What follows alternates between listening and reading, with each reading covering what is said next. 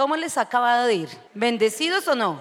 Pero de verdad, de verdad, no, no digan bendecidos en victoria y venimos todos como si mejor dicho. Y ahí que estamos diciendo, mentira, ¿cierto? No, uno a veces tiene que ir al Padre a decir cómo está. Porque a veces a nosotros nos acostumbraron a decir, estoy bien. Y yo digo, hoy estoy bien. Si mañana me preguntan, no sé por qué, no sé, ¿sí o no? Pero debemos aprender a decir porque tenemos que ser rectos delante de Dios. ¿Listo? Una cosa es la fe y otra cosa es hablar siempre con la verdad. Vamos a hablar hoy sobre una palabra que se llama menosprecio. Y está en el libro de Génesis capítulo 29, 33. Mire lo que dice la palabra. Dice, concibió otra vez y dio a luz un hijo y dijo, por cuanto que, por cuanto que, o sea que Dios sí oye lo que pedimos, ¿cierto? ¿Cuántos lo creen? Aunque hay momentos que uno dice, ¿será que Dios sí me escucha? Yo he aprendido que Dios sí me oye yo he aprendido que Dios no solamente me oye, sino que me ve. Él está pendiente de mí. ¿Lo creen? Amén. Dice, por cuanto Jehová oyó que yo era menospreciada, me ha dado también este y llamó su nombre Simeón. Muchas veces nosotros como seres humanos, cuando llegamos a los caminos del Señor o cuando estamos en los caminos del Señor, nos dejamos llevar por todo lo que hemos recibido del mundo. Mientras nosotros no aprendemos a vivir en el Espíritu, vivimos en qué? En la carne, en nuestra humanidad, en lo que hemos recibido, en lo que hemos vivido y en lo que el día a día va trayendo y va dejando a nuestro espíritu, a nuestra alma, a nuestro corazón. Entonces yo quiero que por un momento tú pienses qué has tenido hasta hoy que tiene que ver con este título, que te ha hecho sentir menospreciado o menospreciado. ¿Se han puesto a pensar en eso? ¿Ustedes se han levantado alguna vez y han dicho, Señor, pero ¿por qué me siento así? ¿Qué dolor tengo? ¿Qué angustia tengo? Y a veces nos levantamos y como que todos los días son iguales, ¿no les pasa? Y tiene que venir un remesón como para que tú digas, óigame, ¿qué estoy haciendo? Entonces nosotros miramos que como seres humanos desde el inicio recibimos muchos sellos inmemorables, cosas que están aquí grabadas en nuestra mente, que están grabadas en nuestro espíritu, que están grabadas en nuestra alma. Y algunas de estas cosas muchas veces son o de bendición o de maldición. Porque si son de bendición, estamos bien, hablamos bien. Pero cuando no son esas cosas que han dejado huella, que han dejado un sello entre nosotros, maldecimos, ¿sí o no? ¿Cuántos se han levantado, durmieron mal y desde que se levantan comenzaron a maldecir? Maldecir no necesariamente es decir malas palabras o vulgaridades. Ay, ¿será que este día sí? ¿Será que este día no? Este día va a ser terrible, peor que el de ayer. Yo creo que muchos nos hemos levantado así. Y eso se debe a esas marcas, a esas huellas que hemos vivimos día tras día. Pero hay una buena noticia y yo lo veo en la palabra y lo veo con esta mujer Lea y veo cómo el Señor anhela sellar nuestras vidas, no solo con bendición, sino quitar todas esas cosas que van en contra de lo que Él un día anheló para cada uno de nosotros. ¿Sí lo creen? Entonces yo veo que Él él quiere dejar un sello, pero es un sello indeleble, es un sello que no se nota, pero es un sello de su amor, de su bondad y de su misericordia. Y la misma palabra lo dice, que cada mañana nuevas son sus misericordias. Yo te quiero invitar a ti a que a partir de ahora, cada día que te levantes, vas a bendecirlo, sin importar que tengas que afrontar ese día. ¿Y eso qué quiere decir? Que la noche Trata de hacerlo. Yo sé que va a ser difícil. Quizás algunos llegan hoy y lo hacen. Mañana ya no. Se acuerdan el martes y lo hacen, pero el viernes ya no. Pero tenemos que aprender a descansar en Él. Tenemos que aprender en la noche a pedirle a Él que eso que recibimos día a día, bueno o malo, Él quite esas cosas que afectan nuestro crecimiento espiritual. ¿De quién es este mundo? El mundo. Satanás. La Biblia dice que él anda como león rugiente buscando a quien devorar. ¿Qué te coloca el mundo día a día? Desilusiones, tristezas, pecado, dolor, angustia. ¿Qué nos vino a enseñar el Señor? Que Él quita todo eso, pero nos invita a que le abramos el corazón para que Él pueda cambiar esas cosas que el mundo quiere que absorbamos por las cosas espirituales. Y es ahí donde debemos detenernos cada día. ¿Qué te brinda el mundo hora tras hora, segundo tras segundo? Muchas veces no es que sigamos en, las cosas del Señor. Muchas veces es que nos desviemos del propósito de Dios. Y mucha gente, me incluyo yo en eso, con que hemos sido sellados, con el pecado, con el dolor, con la enfermedad, muchas veces con la muerte. Y muchos hemos sido sellados con tristeza, con dolor, con el menosprecio. ¿Y por qué les digo todo esto? Porque la deshonra que eso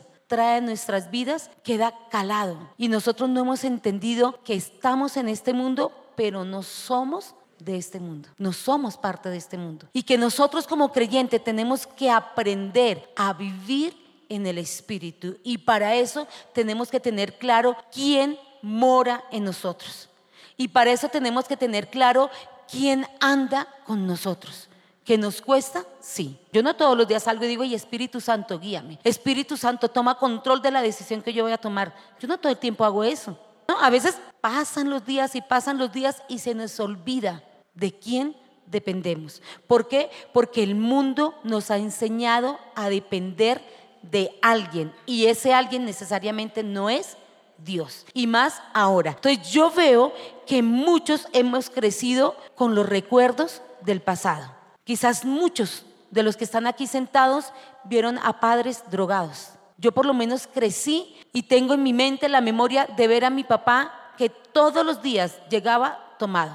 Todos los días. Uno de niño no entiende eso. Cuando va creciendo, cuando se casa, comienza a comprender por qué mamá pelea tanto, por qué mamá grita o por qué mi mamá hacía tantas cosas y nos decía tantas cosas. Y eso es lo que el enemigo siempre quiere que vivamos, el mundo. Y nunca te hace ver que hay un Dios poderoso que te está oyendo y que te está viendo. Entonces yo veo aquí con esta palabra a una mujer, es una mujer de oración, y veo una mujer que dice, por cuanto yo Jehová que yo era menospreciada, me ha dado también este. Esta era la historia de una mujer que no sé si por error, por cultura, porque su papá la obligó, fue llevada en matrimonio con un hombre que no la deseó, porque él no la quería. Si ustedes miran la historia de Jacob, dice que Jacob cuando salió fue a donde su tío Labán y la palabra me enseña y me dice que él se enamoró de Raquel y cuando se enamora de Raquel habla con el tío y le dice la quiero y lo hizo trabajar siete años. Ustedes pónganse en la posición de esta mujer que ve un hombre que trabaja por otra cosa y no recibe lo que le dieron. Entonces pensemos también en Jacob, pero también pensemos en Lea. ¿Cuántas veces tú y yo hemos trabajado, hemos luchado y nos sentimos menospreciados. Hemos visto la deshonra, hemos visto el juicio, hemos visto el señalamiento y decimos, pero tanto trabajo, ¿a dónde me lleva? Y yo veo la, la, situación de esta mujer y yo veo que muchas veces nosotros, aún conociendo el amor de Dios, aún conociendo lo que Cristo hizo en la cruz, estamos viviendo vidas vacías, vidas que venimos, recibimos, salimos y volvemos, venimos, recibimos pero ¿qué hay dentro de nosotros? Y yo veo, yo tengo que decirlo y confesarlo hoy en día, que yo tengo que vivir ciertas circunstancias difíciles para reconocer que tengo un Dios. Para reconocer que aún a pesar de las situaciones difíciles, de esas leves y momentáneas tribulaciones, Dios aún me sigue escuchando y me sigue viendo. Y esto me lo demuestra a través de esta palabra. Yo buscaba la palabra menospreciado. ¿Sabe qué significa la palabra menospreciado? Dice actitud negativa frente a una cosa o persona. Esto consiste en conceder un menor valor o importancia a algo que yo me merezco. Yo digo, pero ¿por qué esta persona no valora lo que yo hago? Y lo veo con Lea. Lea, la palabra no dice que ella iba a Jacob y le decía, oye Jacob, ámame. Mira, ya te di un primer hijo, ahora te doy un segundo hijo. Ella iba y hablaba con Dios. ¿Y nosotros con quién peleamos? Con el que nos hace daño, ¿sí o no? Con él quizás no de palabras, sino con actitudes. No hacemos lo que tenemos que hacer de la manera correcta y buscamos cómo nos vengamos de una otra manera. Miramos feo, señalamos, somos indiferentes. ¿Y quién quiere que seamos así? El mundo. ¿Quién reina en el mundo? Satanás. Por eso es que tenemos que aprender a dejar de ser carne para ser espíritu. Yo he aprendido con esto tres cosas que quiero enseñarte. Porque Dios quiere y anhela que tú y yo seamos transformados. Dios anhela que seamos esas vasijas llenas del valor que Él un día nos colocó o el propósito que Él colocó cuando sus ojos vieron mi embrión. Y yo veo aquí tres principios y quiero que vayamos a Génesis capítulo 2, verso 7. Primero quiero que entiendas algo que yo hasta hace poco lo entendí. Génesis 2.7 dice, entonces Jehová Dios formó al hombre del polvo de la tierra. ¿Formó al hombre de qué? Tierra, ahí lo dice, ¿cierto? Pero el polvo, ¿qué pasa cuando tú le echas agua?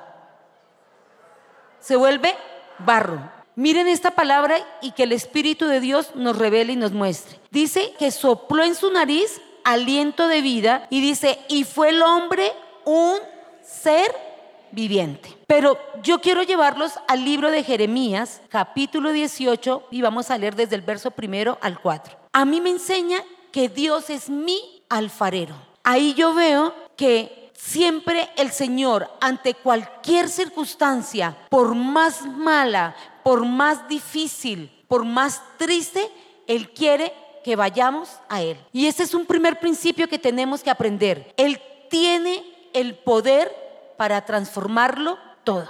Mira que Él dice que nos hizo del polvo de la tierra. Y mira lo que dice el libro de Jeremías capítulo 18. Dice, palabra de Jehová que vino a Jeremías diciendo, levántate y vete a casa del alfarero. Y dice, y allí te haré oír mis palabras. ¿Saben por qué el mundo nos coloca que veamos la deshonra, el juicio, el señalamiento. ¿Sabe qué quiere hacer el enemigo con eso? Que no seamos transformados por el que un día sopló aliento de vida, tomó el polvo de la tierra y nos hizo a ti y a mí. Y aquí me dice la palabra en el libro de Jeremías, me dice que yo qué tengo que hacer frente a cualquier circunstancia, dice, levántate y vete a casa del alfarero. ¿Qué hacemos nosotros cuando recibimos cosas diferentes a las que queremos? ¿A dónde vamos? A todos lados, menos al alfarero, menos al que nos hizo. Y este libro de Jeremías me enseña y me da un gran principio. Me dice, Janet, deja de contender conmigo. Janet, deja de escuchar al mundo. Párate firme. ¿Qué quieres ver? ¿Lo que el mundo quiere o lo que yo tengo para ti? Y eso es lo que hoy Dios nos está diciendo a ti y a mí. Y no importa ni la situación, ni la circunstancia, ni lo que hayan dicho, ni lo que nos hayan señalado. El propósito de Dios está por encima del propósito de este mundo. Amén. Amén. Y mira lo que continúa diciendo, dice, y allí te haré oír mis palabras. Y dice, y descendí a la casa del alfarero y he aquí que él trabajaba sobre la rueda. Y la vasija de barro que él se había hecho a perder en su mano, volvió y la hizo otra vasija según le pareció mejor hacerla. Imagínense a Dios, imagínense al alfarero en una rueda. Imagínense que tiene un pedal, porque la palabra dice que tiene un pedal. Yo no sé si ustedes han visto y ellos empiezan a mover el pie. ¿Quiénes han cosido? Tienen máquina. La máquina ahora uno oprime un botoncito y la máquina corre, pero antes uno tenía que hacerle aquí así y hágale. Y si no le hacía así, y depende si era lento o era rápido, cosía la máquina. Imagínense en el alfarero. Yo lo veo a él cogiendo y formándome. Y yo veo que la palabra lo dice Jeremías, que él comenzó a hacer, pero a él le pareció que eso no estaba bien y él coge y lo desbarata. Y dice, no, esta no es la Janet que yo quiero. Él sabe que quiere que tú y yo entendamos que el único que nos puede cambiar y transformar es Él. El único que te quita tu, te quita tu ira, tu contienda, tu enfermedad, tu dolor, tu tristeza, es Él. El único que te quita la rabia que tienes, la impotencia que tienes, porque no sabes cómo solucionar los problemas que este mundo te ha puesto, es Él. Y siempre recuerden el capítulo 2 de Génesis, verso 7. Él dice que cogió del polvo de la tierra, sopló aliento de vida. Pero a mí Jeremías me enseña que el único que cambia y transforma mi entorno, mis pensamientos, mis sentimientos, es él. Ese es un gran principio que tenemos que tener claro porque nos lo dice la palabra. El alfarero es el único que tiene poder absoluto sobre el barro y ese poder es ilimitado. Es increíble ver al barro todas las veces que tú puedes cambiarlo y transformar. Increíble, ¿no? ¿Se habían pensado alguna vez en eso? ¿Cierto que no? ¿Cierto que no habíamos visto que nos sacó del polvo? Y Él con su agua nos va Y Él es agua de vida, lo dice la palabra. Él es manantial de agua. Si Él es agua y yo soy polvo, ¿quién me moldea? ¿Quién me cambia? ¿Quién me transforma? Si no es Él. ¿Quién me quita todo menosprecio, toda deshonra? Él solamente, ¿cierto? Pero Él no puede hacer nada si nosotros no nos rendimos en las manos del alfarero. Si yo no le creo que Él puede cambiar y transformarme. Y eso me lleva a un segundo principio que he aprendido. El barro no tiene forma. ¿Tiene forma el barro?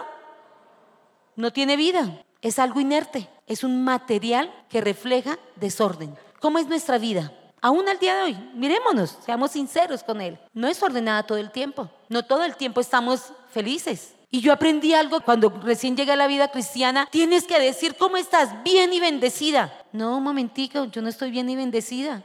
Hay dolor en mi corazón, hay aflicción en mi corazón, pero me voy al alfarero. Él vuelve, me desarma y me arma.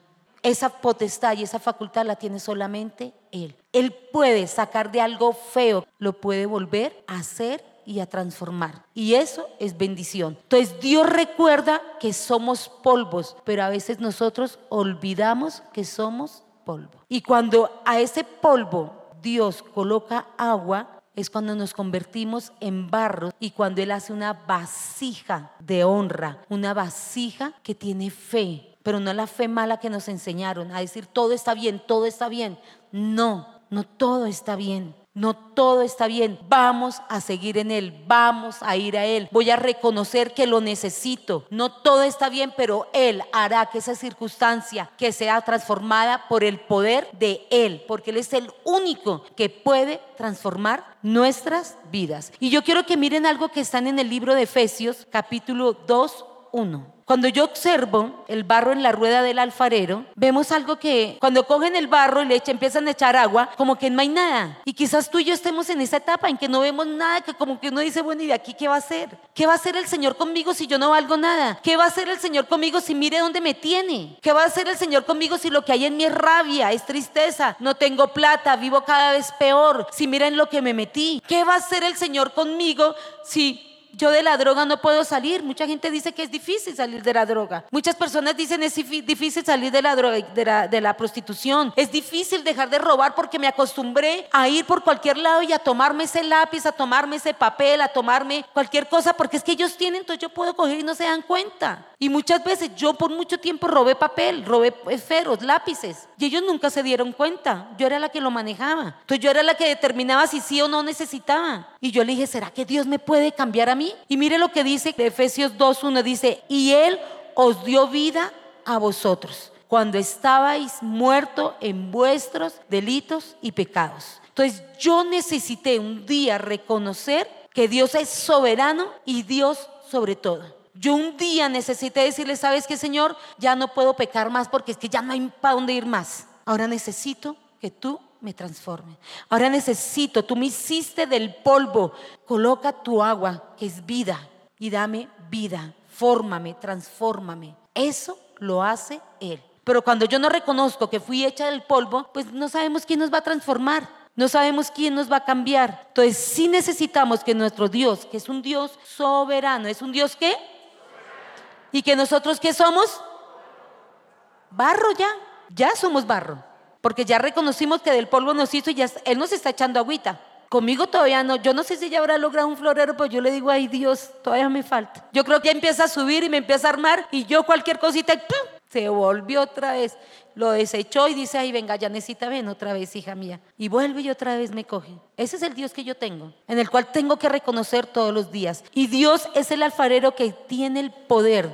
Recuerden eso, Dios es el alfarero que tiene el poder de qué hacer, transformarnos y dar vida a nosotros, que somos barro. Si ya entendieron lo del polvo, ahora ya entendieron, ¿cierto que no lo sabíamos de esa manera? Y eso me lleva a un tercer principio, a ver a un alfarero bondadoso. Ustedes saben que Él no quiere hacer daño al barro lo que él comienza a hacer. Cuando yo comienzo a hacer algo, yo no quiero dañarlo. Yo no sé si a ustedes les pasan. Yo soy un tris acelerada. Entonces yo voy y coso. Y a mí me gusta coser con piecitas así de chiquiticas. Y yo digo, ¿cómo puedo hacer eso con mi acelere? Pero eso me calma, eso me baja, me baja el acelere. Y yo comienzo a unir piecitas por piecitas, piecitas, piecitas. Y cuando voy a ver, tengo un larguero y empiezo a hacer colchas. Y empiezo a formarlas como sea. Y cuando les pongo bordes, yo llamo a mi nuera y le digo, Sofi, dime, ¿cómo puedo combinar esto? Y lo pongo en el piso. Y ella me dice, colócale este, colócale esto. Y me lo arregla, me lo pone bonito. Y le tomo foto para hacerlo. Como creí que ya lo tenía listo, empecé a coser y no me di cuenta que no había cambiado el hilo.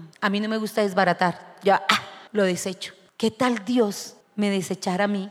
Y me dijera, ¿sabes qué? Ya no, ya contigo tantos años que llevo contigo y tú y nada. Yo tengo un Dios tan bondadoso, un Dios que me ama tanto, que no importa cómo me siento, cómo estoy, de qué me he dejado llenar de este mundo. Y por eso quiero que ustedes aprendan eso hoy. En el mundo estamos, pero no somos de este mundo. Pero este mundo sí nos echa muchas cosas a espaldas. De este mundo recogemos el odio, el resentimiento, el pecado, la envidia. ¿Cuántas cosas hemos recogido de este mundo? Pero no hemos entendido que Él fue el que nos formó y nos hizo barro. Entonces, ¿qué quiere el alfarero? Él trabaja. Cuando hace esto, pedalea, ¿qué está haciendo? Moviendo la rueda para que donde está, eso es una basecita y hay ahí como un tornillito chiquitico, él tiene que moverlo, él todo el tiempo se está moviendo y mirando a ver cómo, por qué ladito me echa agua, porque de este lado el barro ya se endureció, porque yo no quise quitar ese resentimiento, ese odio a causa del menosprecio. ¿Cuántas cosas hemos cargado? ¿Cuánta rabia? Cuánto dolor, cuánta enfermedad llevamos a cuestas, cuánto juicio y señalamiento llevamos a cuestas. Es que lo hiciste mal, es que no puedes cambiar, es que este, y nosotros hacemos lo mismo, ¿sí o no? ¿Quiénes somos los que más acusamos? Nosotros. ¿Y quién es el que acusa? Juan capítulo 8. Léanselo siempre. Él es el padre de mentira. Entonces, yo veo aquí que Él con su bondad, con su amor, Él transforma el barro, pero la transforma en una vasija. Yo no sé que está llena tu vida. Mírate como una vasija. Mírate si está chuequito, si de pronto no quedaste bien, si de pronto tienes fisuras, porque has recibido tantas cosas que dice ya no sé por dónde más hago remiendo. Mírate por un momento. Tú eres una vasija de barro en este momento en las manos de Él. Tú y yo lo somos. ¿De qué está llena tu vasija hoy? ¿Se han puesto a preguntar eso? Entonces ya basta de ser vasijas que contengan basura. ¿Por qué digo basura? Porque el mundo te dice, eres un bueno para nada. ¿Cuántas veces nos dijeron eso? Pero tú, ¿tú crees que ese empleo es tuyo? Pero si tú no logras nada, escasamente en una casa te puedes estar. ¿Cuántas veces nos dijeron eso? Pero que tú vas a tener hijos y cuántos intentos has tenido. ¿Tú vas a poder engendrar un hijo? Vas a poder salir de la droga. Yo conozco mucha gente que dicen que es difícil salir de la droga y no salen porque no entienden que somos polvo y si nos metemos en las manos del alfarero nos vuelve barro. Y si estamos chuecos, torcidos, deformados, Él desbarata, vuelve y coloca su agua de vida y nos transforma en vasijas de honra. Eso es lo que Dios quiere que tú y yo creamos. Pero tenemos que comenzar a hacer qué? Barro que le permitas a Dios cambiar tu situación, tu circunstancia, tu autoestima. Conozco muchas mujeres que viven en la amargura y en el dolor, porque ¿sabe qué? No somos capaces de perdonar, porque siempre queremos venganza, siempre queremos señalar, enjuiciar y somos dictadoras de, de condenas, porque condenamos a nuestros hijos y a nuestra familia y condenamos a todo el mundo. Nos volvemos parte de este mundo. Entonces yo vuelvo y te pregunto, ¿de qué se ha llenado tu vasija? ¿Cuántos años llevamos de cristianos? Yo por mucho tiempo odié y maldije, no solamente mi vida, sino la de mi familia. Ay, pero ¿cómo maldice? Claro, no, pero a estos chinos sí les irá ir bien, pero es que mire tal cosa. Eso es mal decir.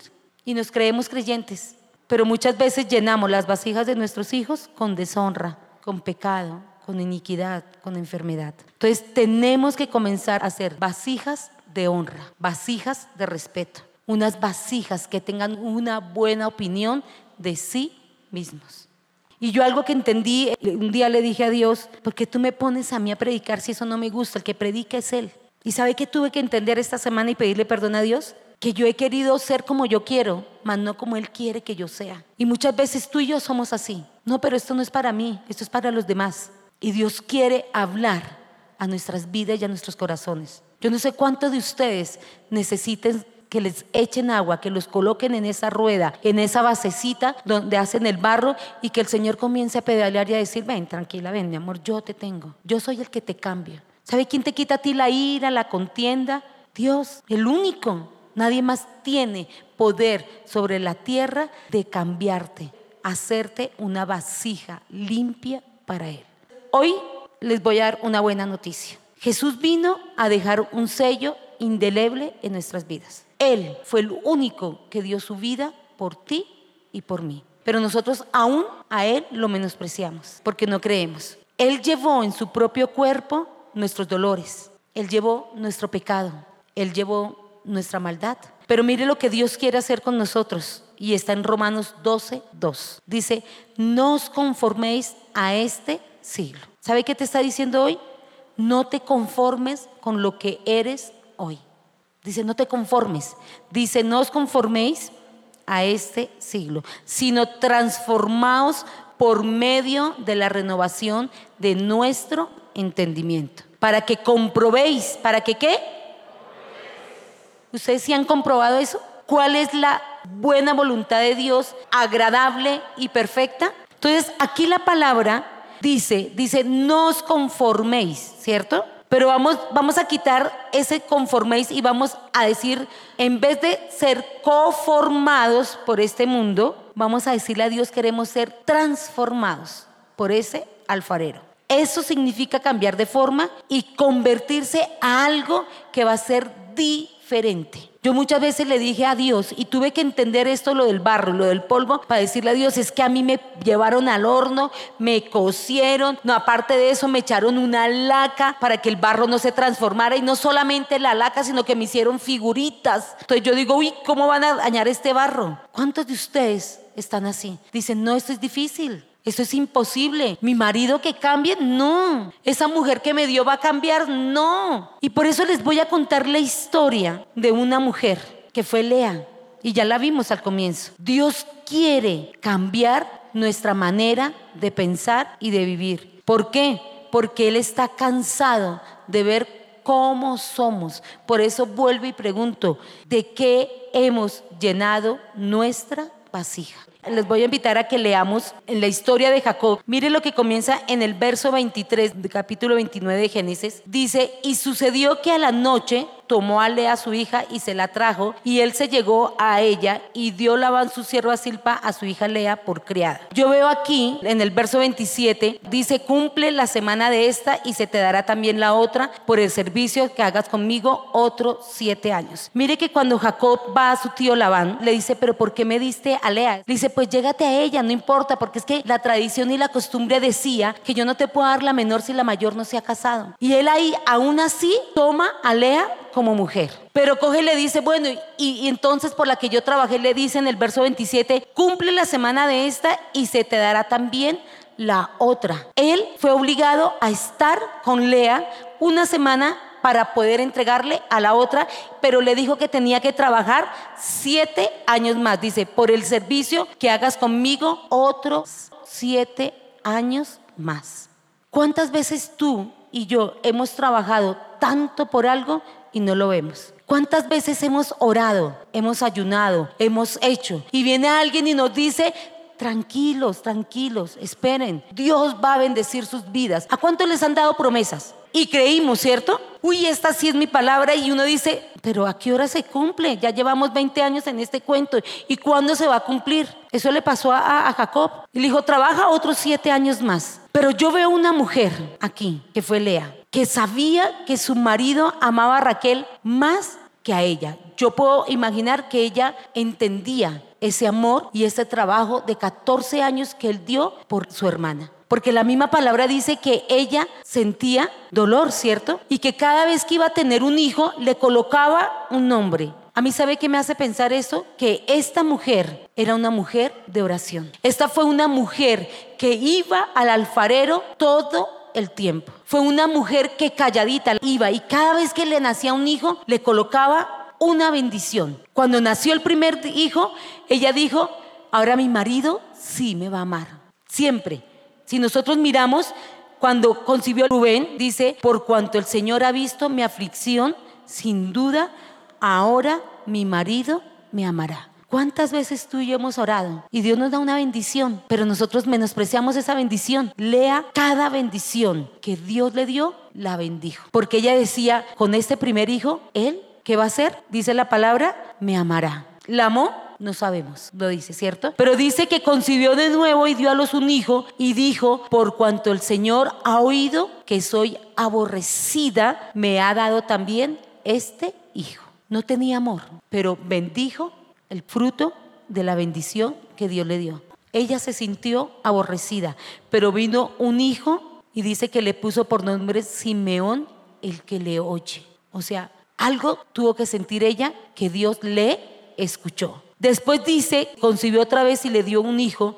Dice, ahora esta vez mi marido se apegará a mí, porque le he dado tres hijos. Así que le puso por nombre Leví apegado. Eso está todo en Génesis capítulo 29 del 31 al 35, se los estoy resumiendo.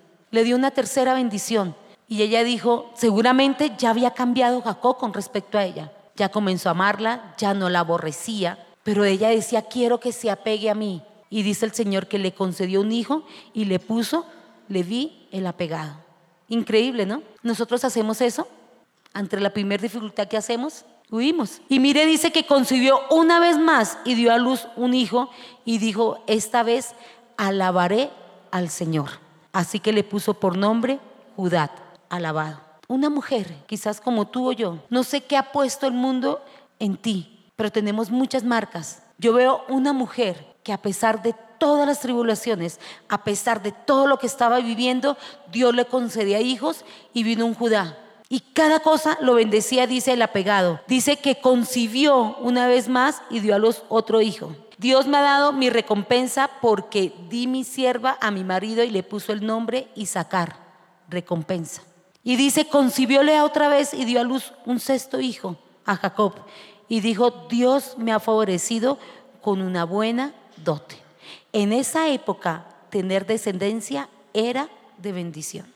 Pero cada cosa, cada peldaño que ella iba logrando en oración, ella iba bendiciendo. Ella iba diciendo, gracias Señor. No, es que esta, la respuesta viene después, Señor, gracias por eso, yo te alabo. Gracias Señor, yo te bendigo. Gracias Señor, yo te exalto.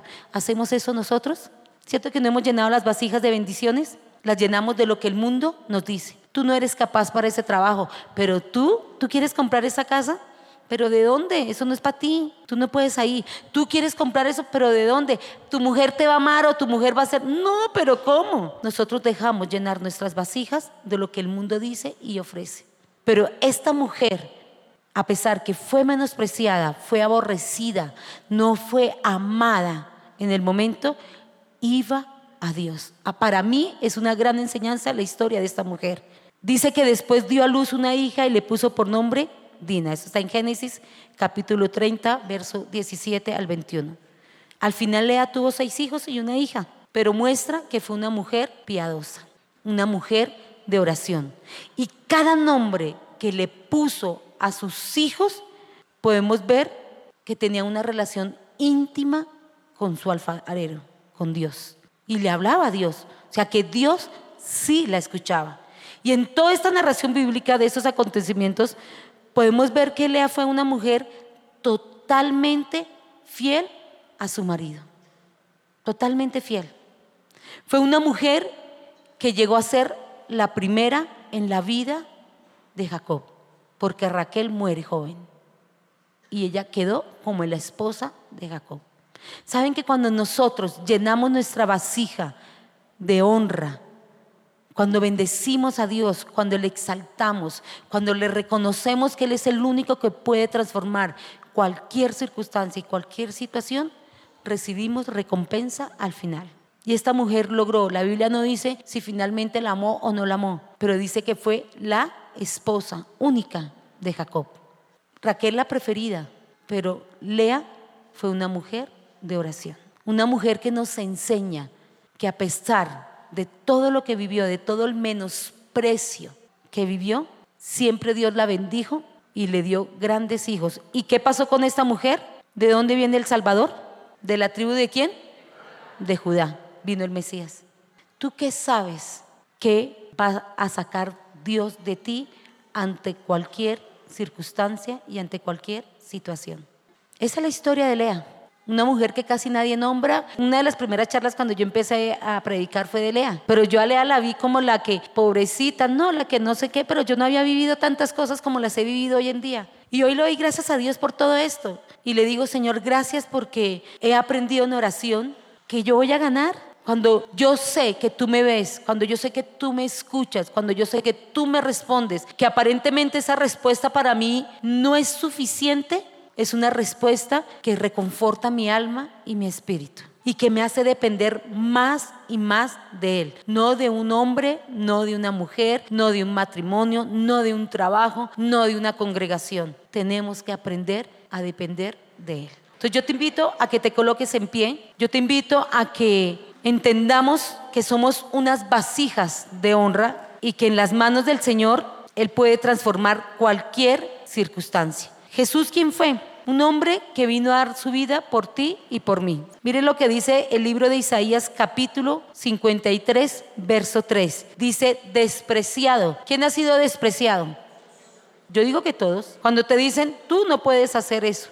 Pero eso no te queda bien, pero eso, eso es despreciarnos. El mundo se encarga de despreciarnos. Y dice, despreciado y desechado entre los hombres, varón de dolores, experimentado en quebranto, y como que escondimos de él el rostro fue menospreciado y no lo estimamos. Hay uno que vino a enseñarnos, se hizo carne, se hizo hombre, vino y vivió el juicio y el señalamiento. Hasta Satanás lo tentó, pero si tú eres el Hijo de Dios, tírate, que Él mandará a sus ángeles para salvarte. Yo he aprendido a entender que lo necesito a Él como necesito a mi familia y más. He tenido que aprender a reconocer que yo no había entendido lo del polvo y no había entendido que éramos vasijas de barro. Muchas veces escuché palabras sobre eso, pero ahora que veo yo cómo Él puede cambiar todas las situaciones de mi vida y puede transformarme, yo digo, Señor, gracias. Entonces yo quiero que tú primero entiendas eso, que Él te hizo del polvo de la tierra. Que nacimos de una mamá, sí. Que necesitamos un esperma para que entrara al óvulo y naciéramos nosotros? Sí, pero fue la manera como Dios planeó que tú y yo naciéramos. Que quizás fui producto de violación, sí, pero Él sabía que Janet Noguera iba a nacer. Él sabía que tú y yo íbamos a venir a la tierra y que tenía un propósito. ¿Sabes que Él sabe cómo estás tú hoy? Sabes si hay tristeza, si hay soledad. Entonces yo te invito a que lo mires a Él. Mírate como esa vasija. Yo no sé esa vasija tuya cómo está. Yo no sé si esa vasija tiene dolor. No sé si esa vasija tiene altivez, orgullo. O esa vasija no tiene nada. Porque no sabemos para dónde vamos. Pero yo sí te digo algo. Dios nos formó a ti. Él nos dio aliento de vida. Él no está mirando qué has hecho. Porque su palabra dice, despreciado y desechado entre los hombres, varón de dolores, experimentado en quebranto. Saber que Él quiere que tú y yo vayamos a Él. Que tú y yo le entreguemos ese dolor de madre que tenemos porque quizás nuestros hijos no están bien él quiere que tú le abras tu corazón hoy y que tú le digas, Señor, aquí estamos, Padre. Mira tu iglesia y mira tus hijos, Dios. Hoy venimos delante de ti, Señor, a darte primero gracias, Dios, porque yo sé que tú nos escuchas, Dios. Yo sé que tú nos estás mirando a cada uno de nosotros, Dios. Padre, tu palabra dice que si vamos y venimos delante de ti y confesamos nuestro pecado, Padre, hoy confieso que te he menospreciado a ti cuando he dicho que no quiero predicar tu palabra, Dios. Hoy te pido perdón por eso públicamente, Padre. Padre, hoy estoy aquí porque muchas veces he menospreciado a mi madre y a mi padre por todo lo que recibí de ellos, Dios. Hoy ábrele tu corazón a Él y confiésate a Él. Padre, hoy estamos aquí porque son tantas las cosas que hemos hecho en contra de lo que tú quieres para nosotros, de esa buena voluntad agradable y perfecta, Dios. Padre, hoy te entrego todo mi pecado, Dios. Hoy te entrego todo lo que te llevó a ti a ir a esa cruz, a morir por ti y por mí, Señor. Padre, hoy estamos aquí como tu iglesia, Señor. Tú sabes que hay necesidad en cada uno de los que nos encontramos en este lugar. Padre, yo te pido, Señor, que yo pueda ir a ti, que yo pueda anhelar ser transformada por ti. Padre, me ayúdame a mirar con tu mirada, Dios, cada circunstancia, cada situación por la que estoy viviendo, Señor. Hoy renuncio a la enfermedad en el nombre de Jesús, porque la enfermedad no viene de ti. Hoy renuncio a esos pensamientos de maldad, porque tú tienes pensamientos de bien para mí, Señor. Padre, hoy renuncio a la acusación al juicio, a la deshonra que todas las personas han hecho en mi vida a causa de mi pecado, porque tú fuiste a esa cruz y moriste por mis pecados. Y tu palabra dice que nunca más te volverás a acordar de ninguno de ellos, Señor. Que el que confiesa sus pecados y se aparta de ellos, Señor, tú nunca más volverás a traer memoria de ellos a nuestras vidas. Por lo tanto, no aceptamos nunca más que Satanás coloque en nuestra mente, en nuestra alma y en nuestro espíritu juicio en contra de nosotros. Hoy colocamos y ponemos límites a Satanás porque no volverá a jugar con nuestra mente, porque tenemos la mente de Cristo, Señor. Y hoy te damos gracias por eso, por lo que tú hiciste en la cruz del Calvario. Varón de dolores, experimentado en quebranto y como que escondimos de él el rostro. Tú fuiste menospreciado, pero hoy sabemos lo que tú hiciste en esa cruz, Señor. Padre, quita lo oprobio, quita la iniquidad que hay en nuestras vidas. Padre, quita todo dolor, toda mentira porque tu palabra dice, y anulando el acta que tú llevaste allá en la cruz y que la clavaste en la cruz, que nos era contraria y que había en contra de nosotros, Señor. Hoy declaramos que esa acta queda ya clavada en la cruz del Calvario. Hoy damos gloria y honra a ti, Señor, porque somos tus hijos y hoy vamos al alfarero. Hoy vamos a ti, Señor. Mira nuestra condición. Mira cómo estamos, Dios. Tú eres el único Dios que puedes tomarnos en tus manos y puede transformar nuestras circunstancias y puedes transformar nuestras vidas, Dios. Hoy te damos gracias por eso, Señor.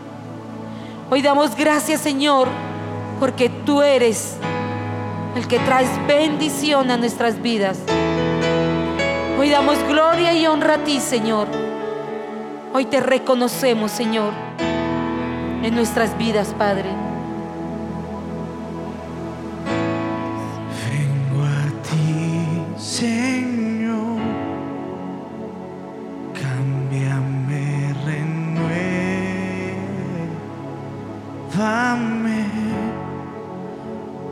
Gracia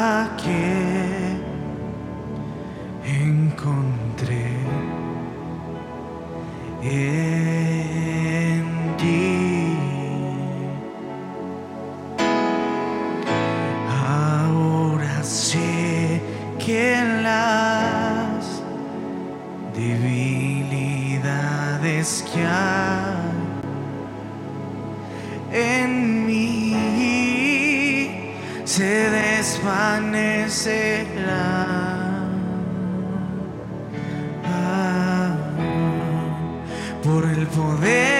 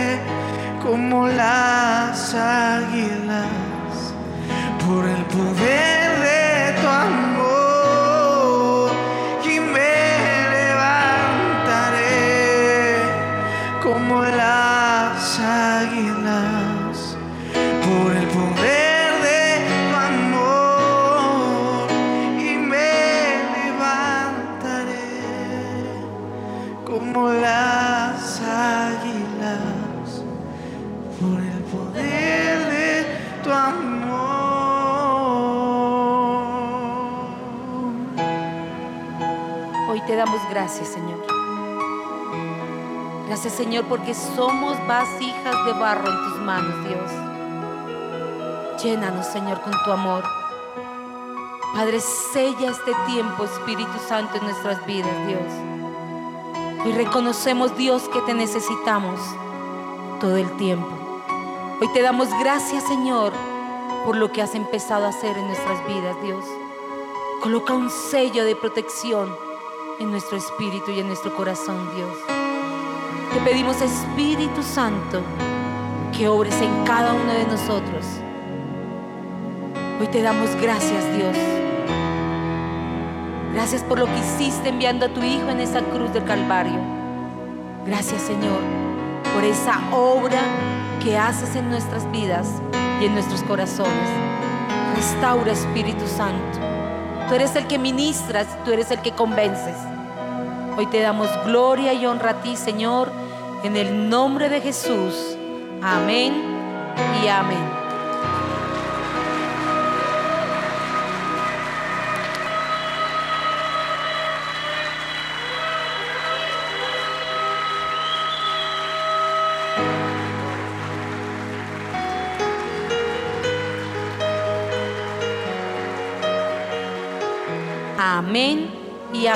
Bueno, iglesia, vamos a pedirle al Espíritu de Dios que, que Él sea orando en nuestras vidas. Que Él sea colocando ese sello de amor. Ese sello indeleble que Él quiere para nosotros sus hijos. Amén. Padre, te damos gracias por este tiempo, Señor. Hoy bendecimos esta tu iglesia, Señor. Hoy te pedimos, Padre, que tu sello sea colocado en cada uno de los que estamos en este lugar, aún en el que nos ven a través de esas ondas radiales, Señor, que es tu emisora, y a través del Face y del de YouTube, Señor. Hoy te pedimos, Dios, que tú nos guíes en esta semana. Hoy te pedimos, Señor, que seas tú hablando a nuestros corazones. Hoy te pedimos, Señor, que seas tú arreglando esas vasijas que somos en tus manos. Espíritu Santo, ayúdanos e intercede por nosotros. Para que si esa vasija no es conforme a tu propósito, Dios, tú la puedas seguir transformando. Tú nos puedas seguir cambiando, Dios, conforme a tu palabra y conforme al propósito que tú colocaste un día en nuestras vidas como personas, como hijos tuyos, como familia. Hoy te damos gracias, Señor, por este tiempo. Bendice, Señor, nuestro entrar y nuestro salir desde hoy y para siempre, Señor. Hoy te damos gracias, Señor, en el nombre de Jesús. Amén y amén. Que Dios les bendiga y que Dios les guarde.